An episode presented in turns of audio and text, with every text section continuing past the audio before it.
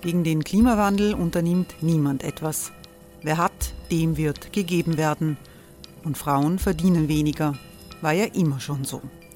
Man ärgert sich und macht weiter. Was aber, wenn nicht? Wir haben eine Idee. Die Falter Arena macht die Bühne frei für Menschen und Projekte, die das Land verändern.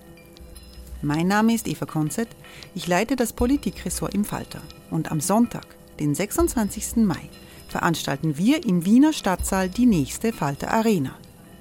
Mit dabei unter anderem der ehemalige Politiker und Neosänger Matthias Strolz, Theresa Imre von Markter, Sonja Jöchtel von Love Politics oder Kari Ochsner von Ochsner Wärmepumpen.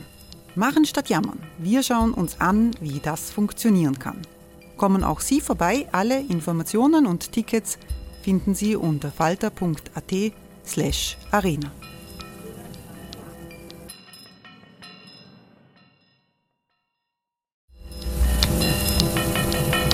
Falter-Podcasts werden durch Werbung unterstützt. Das hilft bei der Finanzierung unseres journalistischen Angebots.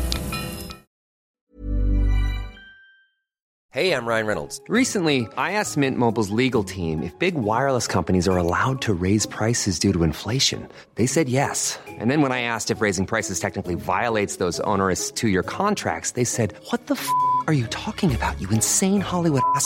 So to recap, we're cutting the price of Mint Unlimited from $30 a month to just $15 a month. Give it a try at mintmobile.com slash switch. $45 up front for three months plus taxes and fees. Promo for new customers for limited time. Unlimited more than 40 gigabytes per month. Slows. Full terms at mintmobile.com.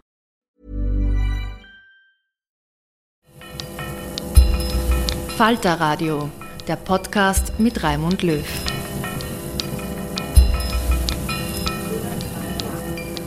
Sehr herzlich willkommen, meine Damen und Herren, im Falterradio. Tariq Ali ist eine prägende Persönlichkeit der europäischen Linken. Der britische Rebell aus einer pakistanischen Familie war einst Vorbild für den Song Street Fighting Man der Rolling Stones.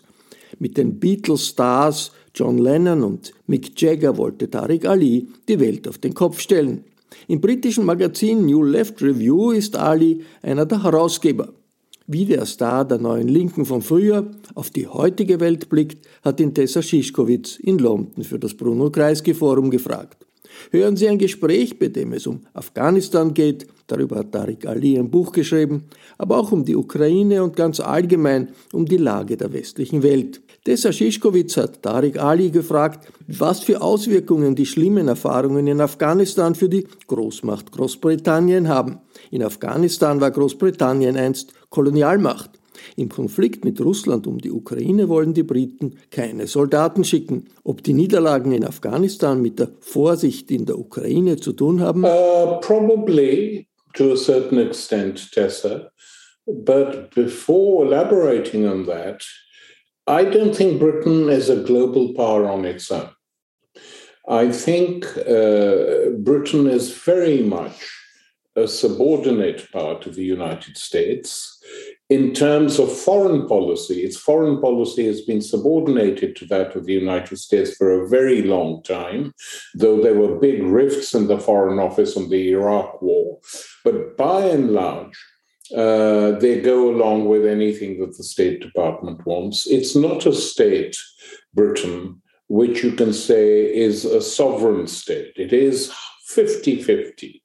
It cannot do anything militarily without the permission of the United States. I think we have to be aware of that and not sort of fall into the trap of building Britain up as an independent power. It isn't.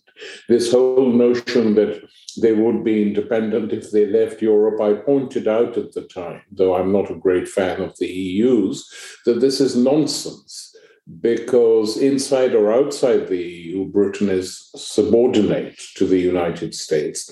So, if the United States decided it wanted feet on the ground and it wanted to provoke a military clash with Russia uh, and wanted some British troops, they would be sent. But Biden is not for that, as we know. So, what will happen in the Ukraine? I think will be determined by the priorities of the United States. And at the moment, they are difficult to work out. Putin's position is clear. You promised when we the Soviet Union collapsed and dissolved. Uh, you promised Shevardnadze and Gorbachev that there would be no NATO expansion eastwards. You broke that promise, to which the Americans say it was a verbal thing, maybe you misunderstood. And that sort of reminds one that it's to give up everything just like that without a formal treaty was very foolish of Gorbachev. He now realizes it. Gorbachev didn't didn't, he didn't really know, know, what he was doing, what he set in motion exactly. with everything, but also with so, the future. But anyway, so we can come back to the Ukraine. In Afghanistan, uh, uh, it's a disaster story. Yeah. First, the Soviet intervention to try and save an unpopular minority left wing government uh, who started fighting each other and started killing each other. And so the Russians went uh, very reluctantly. But at the time they went in, in December 79, I think it was the last week in December, I wrote an article then, which made me very unpopular on the left, saying this is going to be a disaster. They will be trapped. It's not going to be a quick thing, just change the leader and come out. And more importantly, I said, the entry of Soviet troops into Afghanistan is going to give all the reactionary forces, all the mullahs in Afghanistan, the opportunity to unite to drive out not the communists, but the atheists. Yeah. And the Americans are going to come in and use it. But hold on, because what I thought was really interesting when I read your essays also from the earlier years, um, and you know, in, in 79, you know, the Soviets actually came, but I read, uh, and I didn't know that, that um, Trotsky had already uh, thought. I saw a quote there where Trotsky said, um, very very early on as a Soviet commissioner that uh, it sh- one should go in uh, conquer the world via via um, Kabul, and uh, and that I thought was interesting because did they actually think was it only him or was there a Soviet wing that would think one should have you know a permanent revolution not only in European lands but also expanded. It's very interesting that actually I found that in I think it's dated 1922, uh, just after the Civil War. And it's a letter that was sent privately to Lenin and the Politburo. And Trotsky said, given that for the time being Europe appears lost, uh, and we have suffered setback after setback in Europe, how could we use the Red Army to shift the balance of forces in Europe? And one way to do it is to hit the British Empire at its weakest. And his plan, it never went beyond a paper discussion, was to create a Soviet Asian army of 30,000 volunteers to go and kick the British out of India. That, he said, will be the biggest blow we can give the British uh, empire, and that would change the balance of forces. So they were thinking like this, but they did believe in the world revolution. And uh, so there were many discussions on China, India in the Communist International at the time. Uh, but this intervention carried out by Brezhnev uh, with uh, Andropov, the head of the intelligence, KGB was opposed to it. He had been Soviet ambassador in Hungary in 1956, mm. and he had become very nervous yeah. of interventions. Yeah. So he was opposed to it, but mm. still, they went in, and what happened? I hate to say this, but I had predicted but it. why? Why do you think they actually the Soviets went? Because uh, it was the first time that they intervened outside, outside Eastern Europe. Yeah. I think there was this it was a pretty bankrupt leadership, politically bankrupt, visionless, unlike the Chinese, mm. by the way. And they thought the only thing they can do is mimic the United States. So the Americans do this all over the world, invade countries. Why shouldn't we? There's an element of that also in the debate on the Ukraine that is going on now. Um, but they decided to do it because they said if Afghanistan falls and the Americans take it up, it's a defeat for us. And so this is the way they decided to do it that the people they were supporting had got out of control. It was to discipline them that they went in mm. and then got caught up in the war. And in the second essay in this volume is an interview, uh, I quote, with Brzezinski by the Le Nouvel Observateur, where Brzezinski admits that we had been waiting for this. Mm. It was a bear trap. And the Russians stepped in and we said, this is where we are going to revenge, mm. take our revenge for Vietnam. And uh, so the uh, Paris journalist asks him, but look what the result has been. The interview was after 9 11 look what the result has been mm. the rise of jihadi groups. You started it mm. off by linking with these people to fight the Russians, encouraging them. And Brzezinski's reply is what are a few jumped up Muslims compared to the fall of the Soviet Union? Mm. Well, they didn't uh, understand what beast was created in, in all this. A, but what I still uh, yeah. wonder also, because you come basically from across the border, uh, Lahore and and and all this uh, region has struggled so much to get its own um, political system that functions, whatever it is. You know, let's not even hope for democracy. Uh, yeah, yeah, yeah. These kind of things. But so Afghanistan before the Soviet um, invasion was you know you had a shah system you had tribes very strong tribal system and they were mostly corrupt. I mean can we compare this a little bit with the iran situation that there was sort of foreign powers trying to meddle and support various factions and or or was that not as strong? And people were just also generally not capable of having a functioning yeah. system and making and feed their population because afghanistan before the soviet invasion was extremely poor. It was always poor but there was no mass starvation they looked after people and the tribal system enabled them to look mm. after their tribes and the largest tribes are the pashtun tribes um, and these tribes in the 18th century uh, were, you know, I've compared them um, to the Scottish Highlanders, who were tribesmen in the highlands of Scotland.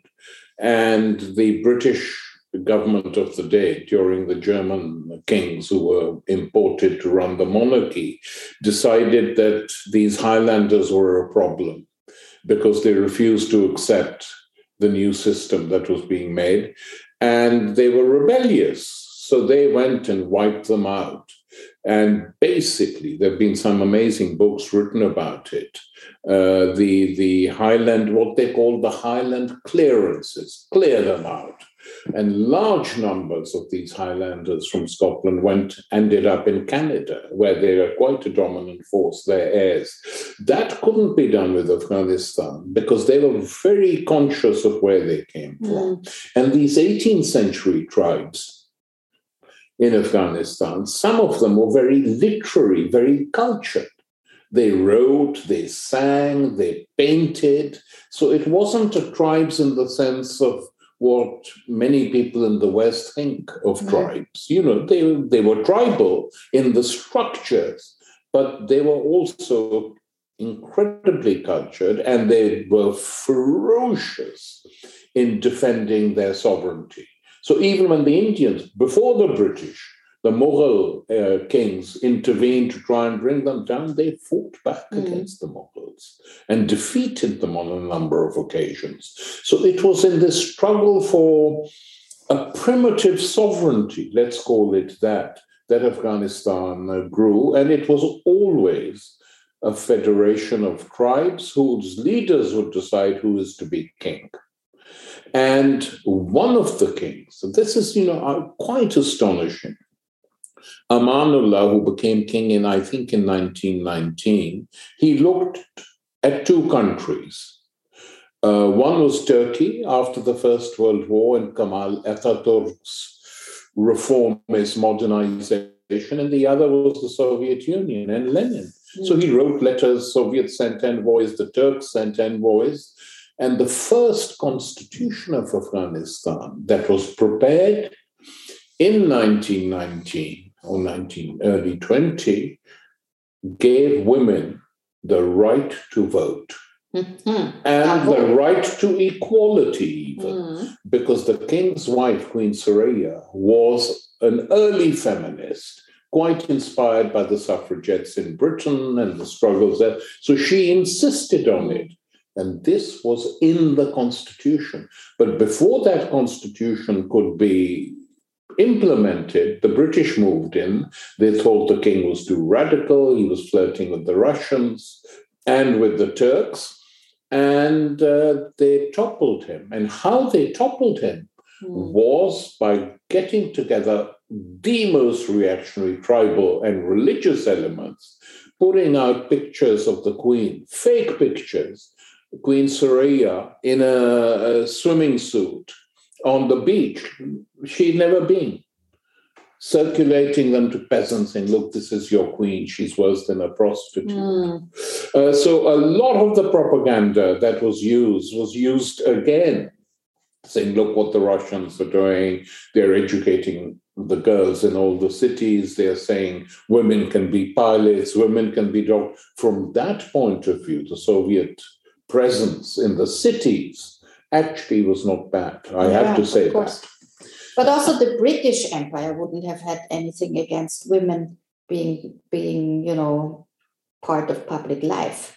I mean, both uh, would have had a modernist influence on tribal structures, I guess. Well, the, the later the British didn't do that uh, during their first interventions. They the whole way the British governed India and countries nearby was by keeping the existing social structures mm. and cultural structures going. So they, they, they remove the worst things in India, the women burning themselves on their husbands' funeral pyres uh, and saying that yeah yeah and saying it was voluntary the family pressure saying it's voluntary that stopped lord bentinck when he was viceroy in 1838 stopped that yeah. but that's all mm. the caste system don't they kept it. it. But they brought English and cricket, as we know. That's the they British. What? They brought English as a language ah. and cricket as uh, main yeah, entertainment. But hang on, cricket is we can discuss some other time. But the way they brought in English, it was one of the great historians of Britain, Lord Macaulay, who drafted the minute on education from the beginning in 1858 after the big uprising in India. They said, we will not educate the population as a whole. We will educate a tiny elite. And the, I can't remember the exact uh, words used, but it was, which is uh, learns English, works for us, and in every other way we make it English. But this has to be an elite that collaborates with us, full stop. Yeah. Um, and so it was tiny. When the British left India after 150 years, 90% of the population was illiterate. Mm.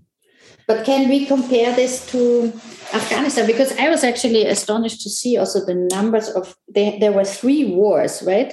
That the British um, had in in Afghanistan, one in 1839 to 42, one in 1878 to 80, and then um, the third one in 1919. Yeah. And so if you think of this incredible also energy spent on something like the British Empire spent on this was what did the British Empire get out of Afghanistan? They were nervous that the Tsarist Empire had their eyes on Afghanistan. It's what the British ideologues, imperialist ideologues, called the Great Game. Mm. Who will take Afghanistan? Russia or the Tsarist Russia or Imperial England, Imperial Britain? And each thought the other was playing games. So both were maneuvering. In fact, the fact is, neither of them were actually able to take it. Mm. The British suffered heavy defeats mm. in um, in Afghanistan, and that should have given them what they finally got was they divided the Pashtun people. The British did that uh, to reduce the strength of the Pashtun tribes. They built uh, over a thousand kilometers border, the Durand Line, which was meant to come to an end, I think, in the 90s. And of course, uh, it never did. But it did create a real nationalist anger amongst Pashtuns on both mm. sides of the border. Because the border existed like this they drew their barbed wire here. On each side of the barbed wire, it's the same village, the same people, relations. So they could never police that border. Mm. People just ignored the barbed wire or cut it mm. and crossed every day. You know, they, they didn't care. They said, okay, it'll take them a long time to come this way again to re, to put the barbed wire back. It's only recently, since 9/11, that the border has become quite hard in many ways, and lots of observation posts, etc. So they wrecked Afghanistan and, and the Pashtun tribes by dividing them. And the, the Pashtuns, the British took, uh, made Peshawar their capital uh, and the Northwest Frontier Province in British India was uh, uh, created.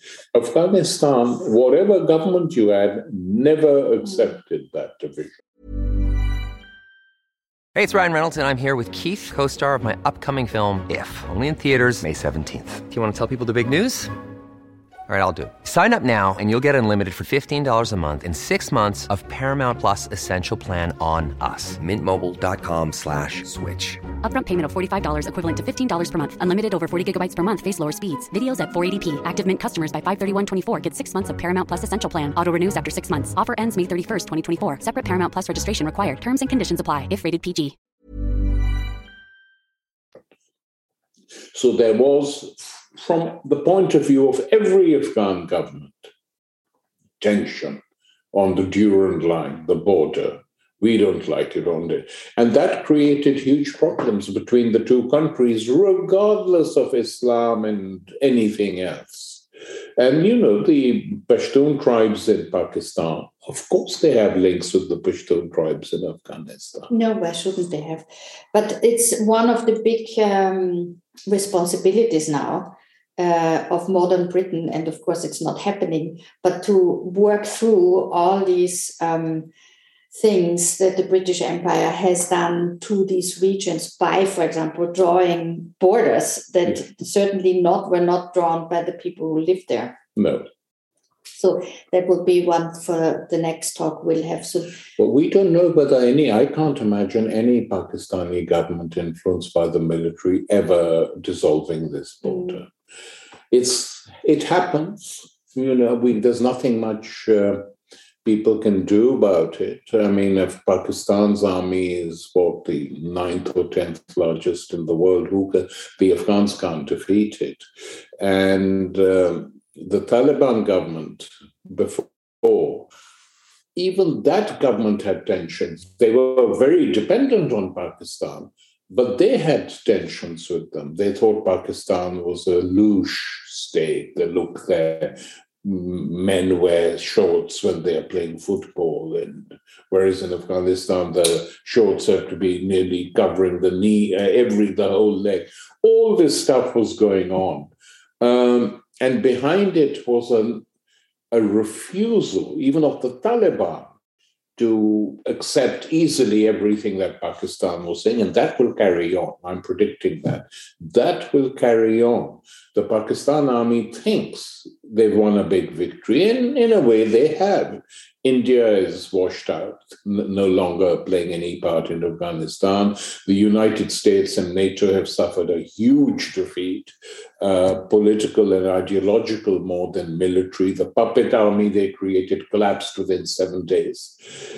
But I thought it was very, very interesting in your essay where you describe how the Taliban came about and because that's something you know now it's such a topical issue again what the taliban is and what it wants and, and how it ticks but um, at the time the first generation you describe how you um, that a, a, different, a different type of religious student was created um, in these radical madrasas in Pakistan. Yeah, it was. And the thing, what happened was that once the Russians went in and the Americans started backing uh, religious groups and creating religious groups through the Pakistani army, large numbers of refugees came into Pakistan, really a few million. And of course, the older poor people, I mean, the rich, the elite, some of them did, but they didn't live in the camps. So, camp life meant that as children were born and grew up, schools were created for them. And in these schools, they taught a very limited religious uh, curriculum. I mean, the alphabet, even, uh, you know. Uh, what was it? I've forgotten it now. Kaf, K, mm. is for Kalashnikov. Mm-hmm. So it was militarized religion mm. that was created in these uh, in these schools for children, and the aim was clear: they were being trained to go and fight and sort of liberate their country, supposedly. And I remember when my father died in '95 or '96. Yeah, the chief minister of this province, who's a family friend, came to condole.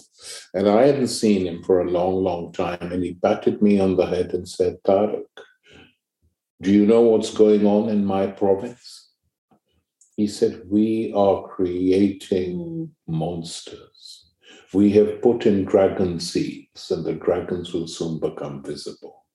I said, he said, Do you know how many madrasas, religious schools there are? Mm-hmm. Do you know what they're going to produce? Well, I said, No, tell me. Mm-hmm. I mean, I did have an idea, but he gave me a very, very, he said, I'm fed up of telling them our, our army and our government don't do this because it will wreck the region. Mm. But they did. And ultimately, Taliban, the word itself means student. Mm. So ultimately, they went in with the support of the Pakistan army and ended the civil war between the people who later became the Northern Alliance. The Taliban took over. Now, uh, horrific though their regime was in, in many respects, one thing they did do was really clamped down hard on the corruption. On the existing one. Yeah. Before they established their own. Exactly. So they did that. Uh, the but you know what? There is um. You quote uh, um, Ahmed Rashid, whose books I always like to read, also on this um, Taliban. On the on the, the, uh, the, the, this book Taliban Islam Oil and the Great Game in Central Asia, and uh, I I thought it was really uh, interesting because it sort of showed how the these boys uh, who were sent to these madrasas they were not like the mujahideen the, the traditional type no. of religious no, no, no. as you just said yeah and i thought it was such a good description how he says that they had also no connection anymore because they were grown up they grew up during In the, the war yeah? yeah and so they had no connections to what their tribe was who the elders were who what the wisdom was and how sort of things worked in the society and this is one i find really good explanation that that you give and that true. rashid gave on how to understand how the destruction this the is absolutely true and what the chief minister also said to me is that what is going to happen is these kids are going to go back. And it's already, we see it, some of them are already back and are taking over the tribal structures. And he was, of course, very snobbish guy himself, a big Pashtun landowner. And he said, whereas till now, we people, you know, cultured, educated, have kept the tribes under control. Automatically, the leadership of the tribes comes with us. That is going to change. And that is what you have to mm. fear. And of course, he was proved uh, absolutely right on that. But now, what 20 years of NATO occupation, no fundamental change because the Northern Alliance did nothing. Mm. In the few cities, NGOs tried to educate some young girls. Good. But on the key issues of rebuilding some infrastructure, you know, it used to really make me weep when I used to hear stories from Afghanistan. People used to say to me, Afghans, for $5,000, we can build a little house for a family of four or five with $8,000 for a family of nine or 10, very clean, with sanitation, but we will use mud bricks. That's mm-hmm. why it's cheap, mm. like our houses used to be built. Mm-hmm. No one is on that. Mm. So the neoliberalism, which the NATO countries had imposed at home, mm. prevented them from doing anything beneficial. Can you imagine? From 5,000 to ten thousand dollars a house, perfectly decent. So the slums grew. The elite pocketed a lot of the money which was being sent and built these huge mansions in the center of Kabul, wrecking its uh, the personality of the city. That is what happened. So it's been what it's I been mean, a disaster. But Tessa, what I was going to say mm-hmm. is the thing that not puzzles me, but intrigues me, is what should happen to this new Taliban leadership, yeah. which grew up over 20 years. Yeah, but sometimes they wear traditional clothes. Yeah. But the ones who were living in Dubai and the Gulf states used to wear Armani suits, ties, mobile phones, living in the modern world in, in many ways.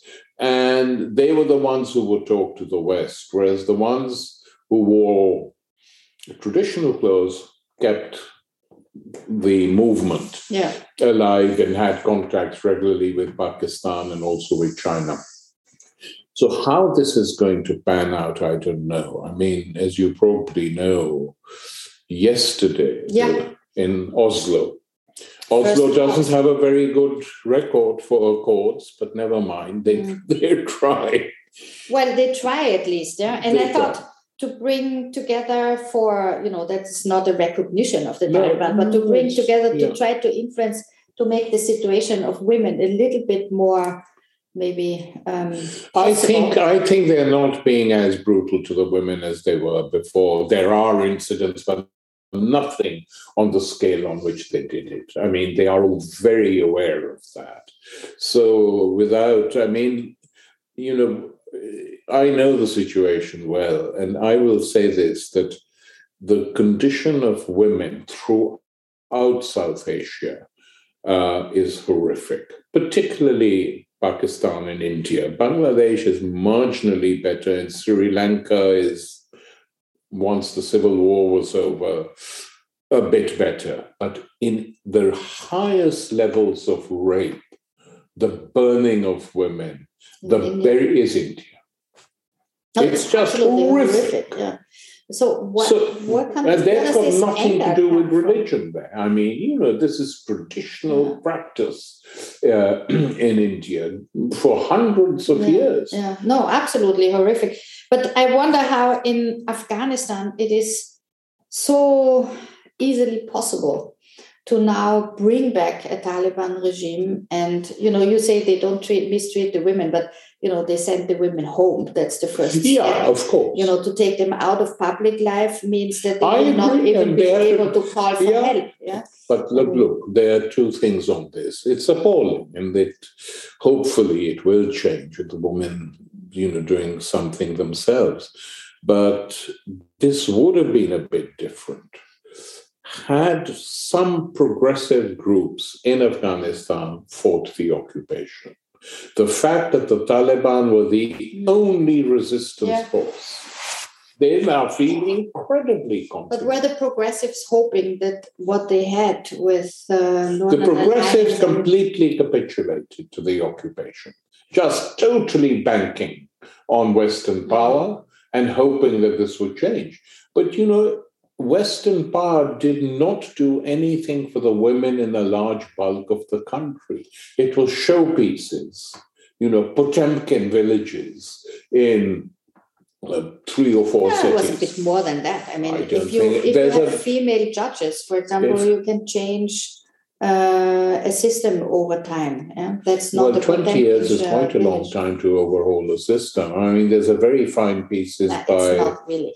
Anand Gopal uh, in the New Yorker, which you should read, mm. which just describes that the condition of women in most of the countryside didn't change. well, I'm sure that it didn't change enough. Definitely, certainly not for me. But it's. Um, I think it's very, very, very hard to change uh, traditional structures. You know, we are fighting for women's equality uh, with hundred years of democracy in, in the well, European no, countries. True, yeah. I think in it's Britain, getting slightly better. We have to say, but it's not where we want it to be. No, and and women I mean, in the Western world, I don't know so much about each different European country, but till the 1950s in Britain, women weren't allowed to have their own checkbooks.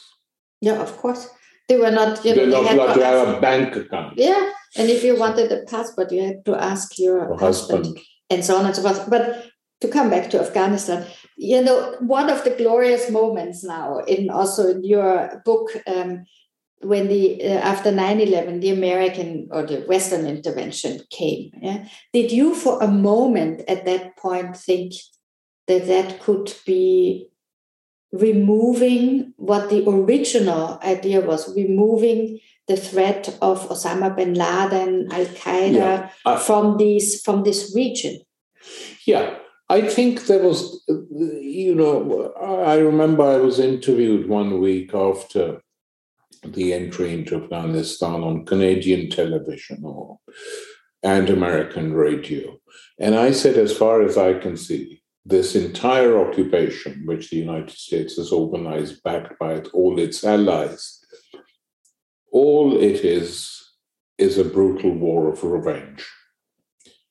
And with me was Charles Krauthammer from the Washington Post arguing with me. He said, Hell, guy, what's wrong with that? But they were in the 9 11. I said. Well, you can do it. Mm. That's what's wrong with it, and no one will tell you off. But stop building this image that this is going to be a great liberation. And he said, I never write that, which is true. Mm. He just but and the Biden now, in pulling out the troops, actually said all this occupation was was to get rid of Osama bin Laden. But okay, let's even accept that. I don't think they knew what they were going to do. If you're going to get rid of Osama bin Laden, you don't announce it. By the time American troops got there, bin Laden and his whole leadership had fled to Pakistan. So, oh, didn't anyone predict that? How could they not know when people like me knew? Mm you know.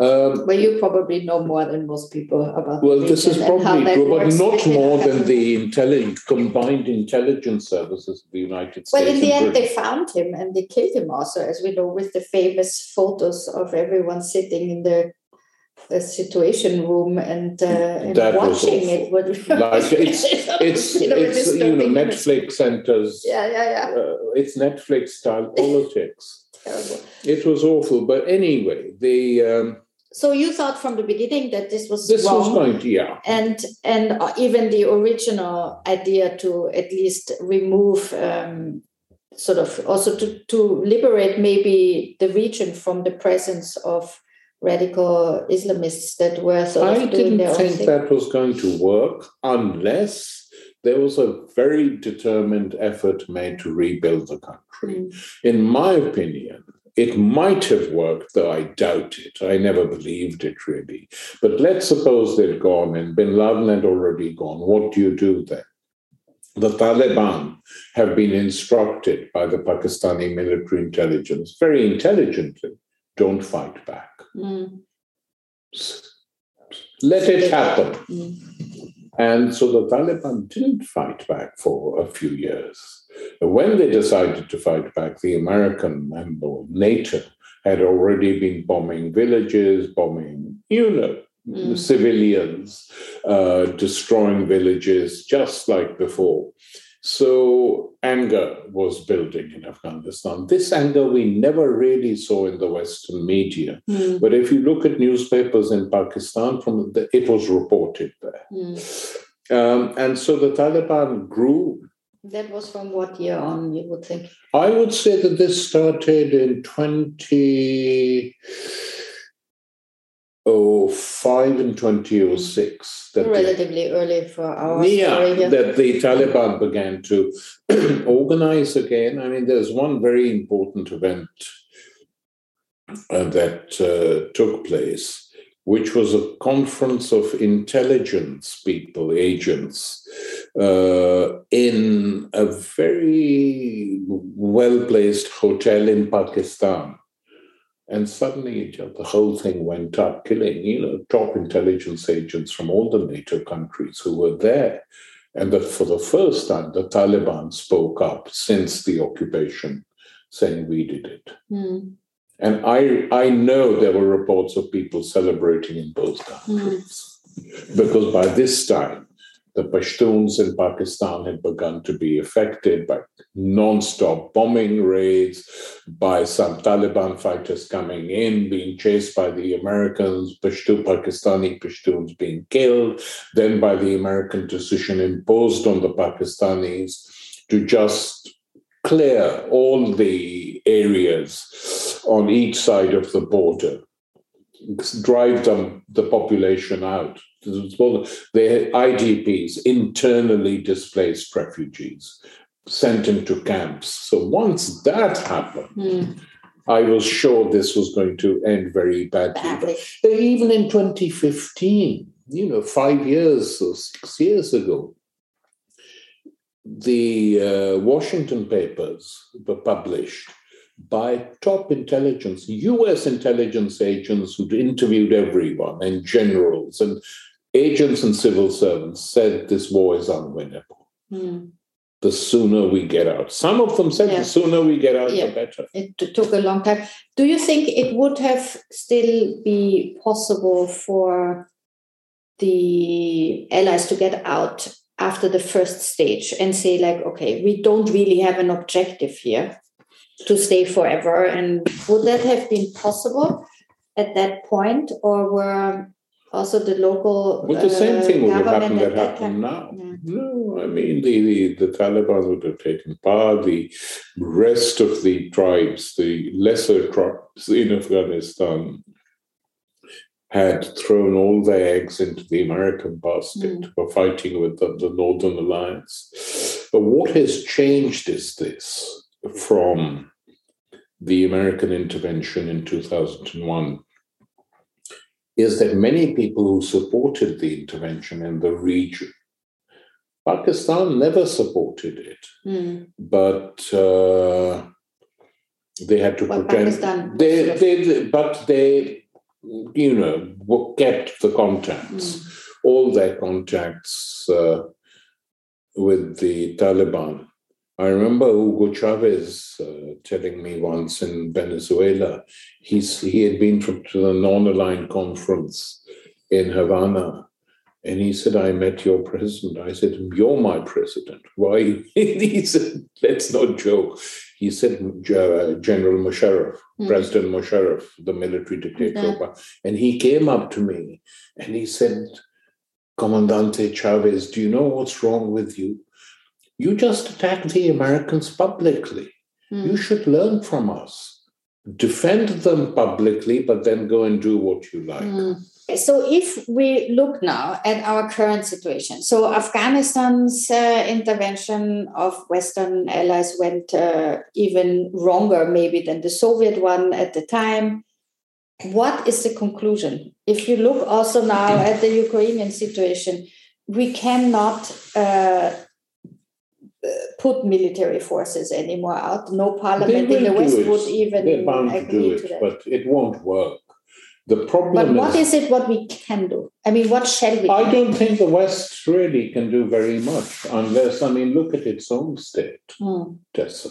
You know, you, the West doesn't really provide a very good model on many levels of what can be done to these yes. in these countries. What you really need, I've been saying this for many decades, that one thing all these countries need, Pakistan, Afghanistan, parts of the Egypt, is a mega social transformation and structural reforms which provide what people want in the United States as well a proper education system, a proper health system, and housing.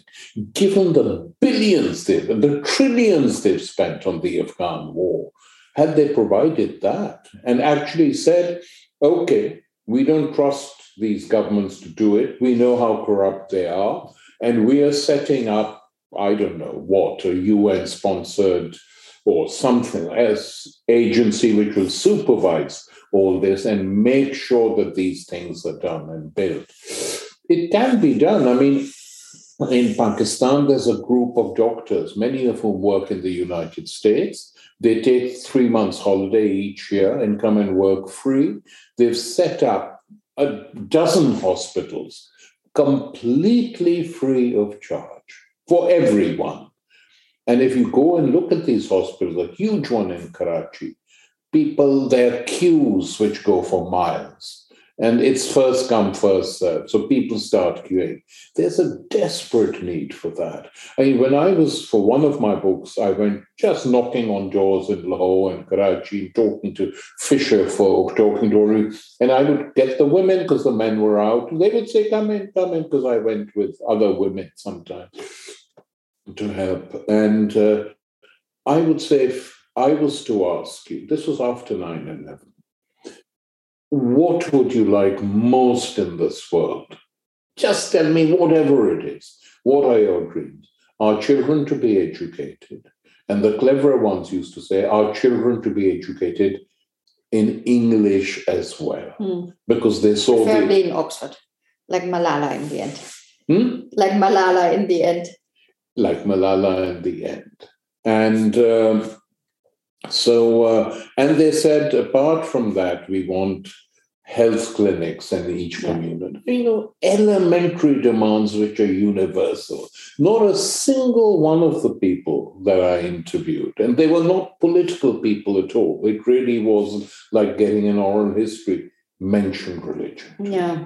Well, they live in a Muslim country. They don't need to talk about Islam all the time. Lots of Americans privately will tell you we made a huge mistake. Mm. We couldn't find a reliable yeah. force in Afghanistan to run the country. We got stuck in there. It's not the way we do things. We did it in the Philippines at the beginning of the 20th century, and it was a disaster wherever we've tried to ape the European powers, it's not been good for mm. us. So wherever they, you know, Vietnam, they were chucked out. Korea, they divided.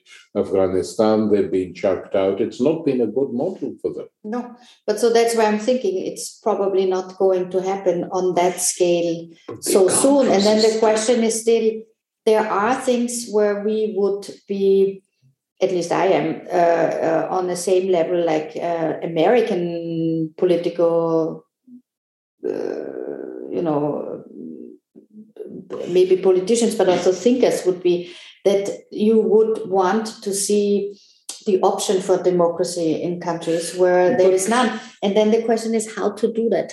By well, the question now, you know, if you look at what is happening to democracy in the West, I mean, if you look at American democracy, or most of the European countries now. What is it? It's basically two center parties, nominally left and nominally right, surrounded by some extreme right parties, and that is the option on offer.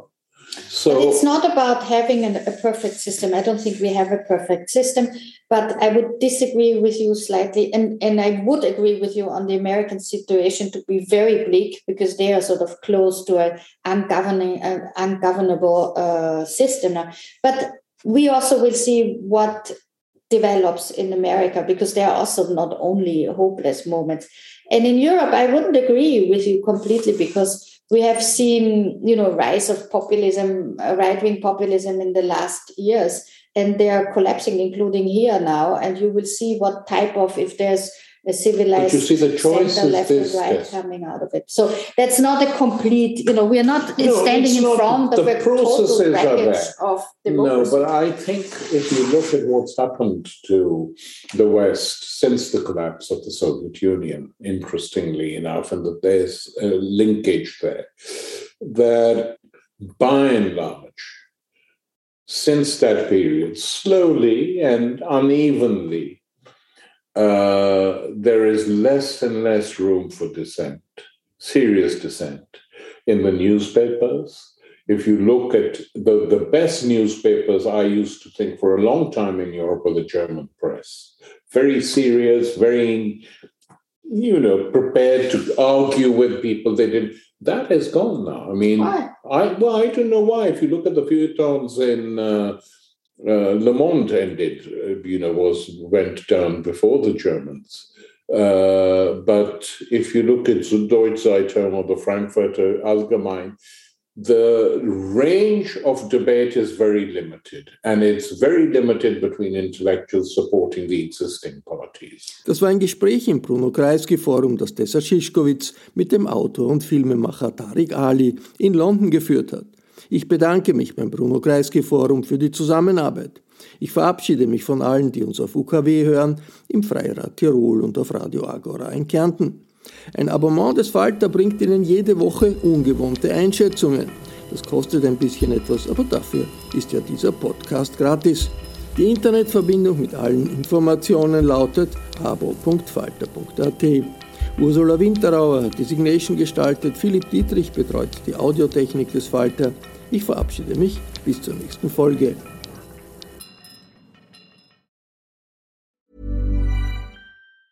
Planning for your next trip? Elevate your travel style with Quince. Quince has all the jet setting essentials you'll want for your next getaway, like European linen, premium luggage options, buttery soft Italian leather bags, and so much more. And is all priced at 50 to 80% less than similar brands. Plus, Quince only works with factories that use safe and ethical manufacturing practices. Pack your bags with high-quality essentials you'll be wearing for vacations to come with Quince. Go to quince.com slash pack for free shipping and 365-day returns.